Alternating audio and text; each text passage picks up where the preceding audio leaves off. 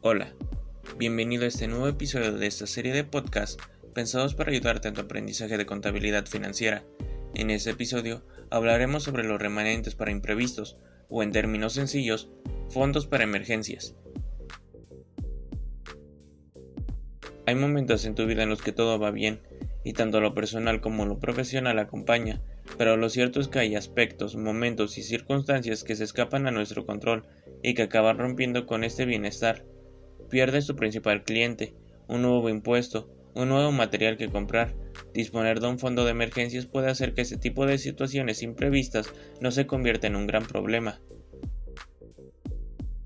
Como su propio nombre indica, un fondo de emergencia es una reserva de dinero a la que recurrir en caso de emergencia o situaciones imprevistas, puesto que cualquier motivo, por pequeño que sea, es suficiente para alterar el presupuesto mensual de tu empresa y, por lo tanto, los planes financieros de tu negocio.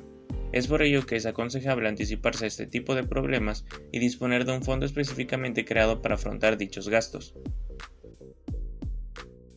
En cuanto a la cantidad a disponer para dicho fondo, te recomiendo acumular el dinero equivalente en 3 y 6 meses de gastos normales, es decir, lo suficiente para pagar todos los gastos durante ese periodo de tiempo.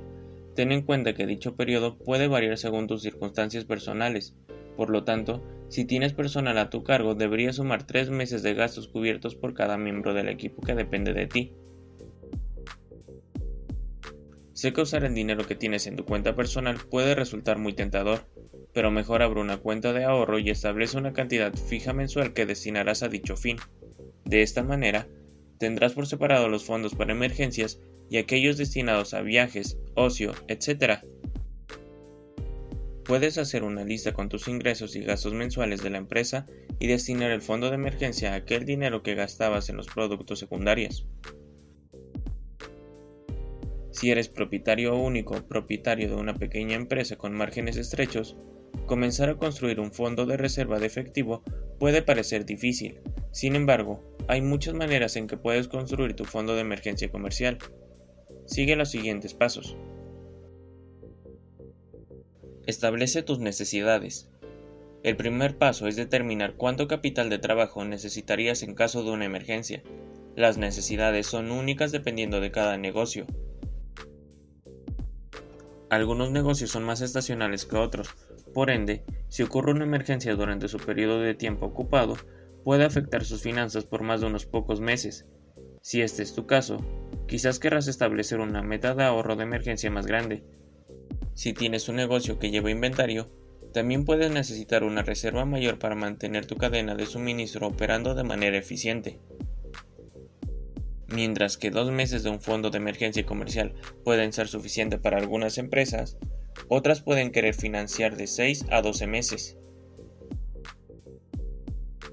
Fija metas razonables.